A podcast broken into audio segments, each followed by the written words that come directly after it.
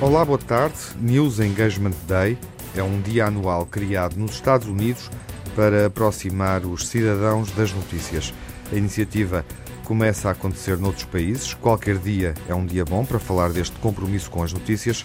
Neste ouvido crítico, refletimos sobre o assunto na perspectiva dos mais jovens, crianças e adolescentes.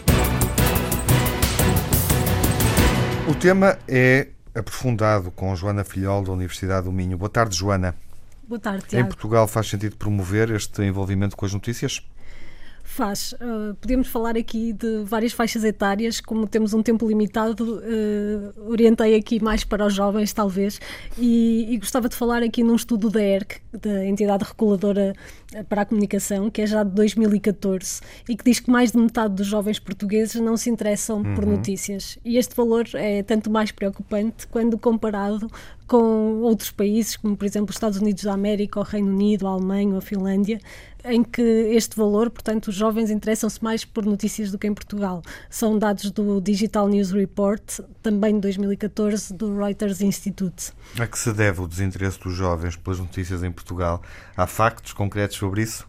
Eu acho que podemos pensar aqui em algumas hipóteses e poderíamos ir por vários caminhos. Se calhar a escola poderia ter aqui um papel mais importante em levar as notícias para a sala de aula. Talvez a escola esteja muito focada apenas nos, nos exames, como diz, como diz o Edgar Morin, e em conteúdos muito estanques e se preocupe pouco em relacionar uh, aquilo que são as matérias com, com, com a atualidade. Portanto, uhum. acho que a escola poderia ter um papel.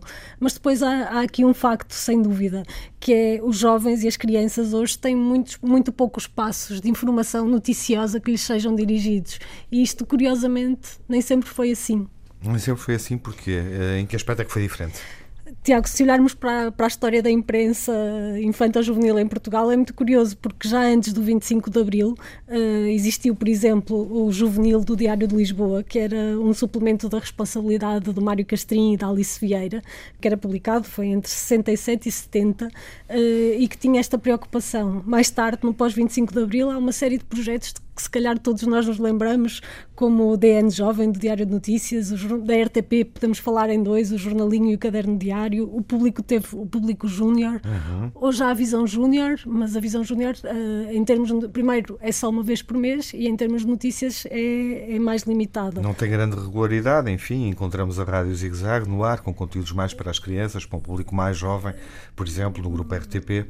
Mais infantil, mas, mais com, infantil, mas a, parte, a parte noticiosa, que é o que uhum. estamos aqui a falar, as notícias em si, uh, têm, um têm pouco destaque e, e, isso já houve. Nós, nós, quando éramos jovens, tínhamos essa hipótese de, de, receber os conteúdos tratados de uma forma adequada à nossa idade, sem, sem ser de uma forma infantil. Uhum.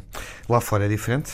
Lá fora é muito diferente. Nós na Universidade do Minho fizemos um estudo uh, e conseguimos encontrar, uh, pesquisando em várias línguas por notícias, jovens e crianças, uh, cerca de 40 sites com projetos do género em vários países. Alguns eram edições autónomas, alguns eram online, outros impressos, outros programas de televisão. E, e, por exemplo, só para falar num, podemos falar no Newsround, que é um projeto da BBC, talvez o projeto mais antigo de jornalismo para crianças do mundo, salvo erro, foi criado em 1972. E, e, ali as crianças têm acesso a, a, todo o tipo de informação, ou seja, uma informação que é passada sem tabus, uh, numa, numa linguagem que lá está adequada à, à idade deles, mas uh, não pende para, para a infantilização. É sempre uma perspectiva capacitadora. Por outro lado, tenta-se sempre ouvir aquilo que é a opinião dos, dos mais novos, tenta-se também que eles percebam o que é as notícias. Isso é muito importante, até porque estamos a formar leitores e estamos a formar também pessoas que, sabendo mais sobre jornalismo, vão exigir um jornalismo melhor. Uhum. Joana, obrigado pela presença nesta edição do Ouvido Crítico. Obrigada eu. Os mais jovens podem procurar mais informação específica no portal Ensina da RTP que é coordenado por João Barreiros. O Ensino é um portal onde, desde há cinco anos, estão disponíveis conteúdos que podem ser úteis para as escolas, sobretudo para as escolas do ensino básico e secundário, mas os alunos mais novos também têm um espaço no ensino júnior e há hum, outras áreas com interesse para alguns alunos do ensino superior. Comentários, entrevistas, peças informativas em áreas como português, a história, a geografia ou a cidadania tem agora um peso muito relevante no currículo escolar. E já agora um espaço para a educação para os média, onde se explica o que é a rádio, o que é a televisão, como funcionam os jornais e como funciona também a multimédia.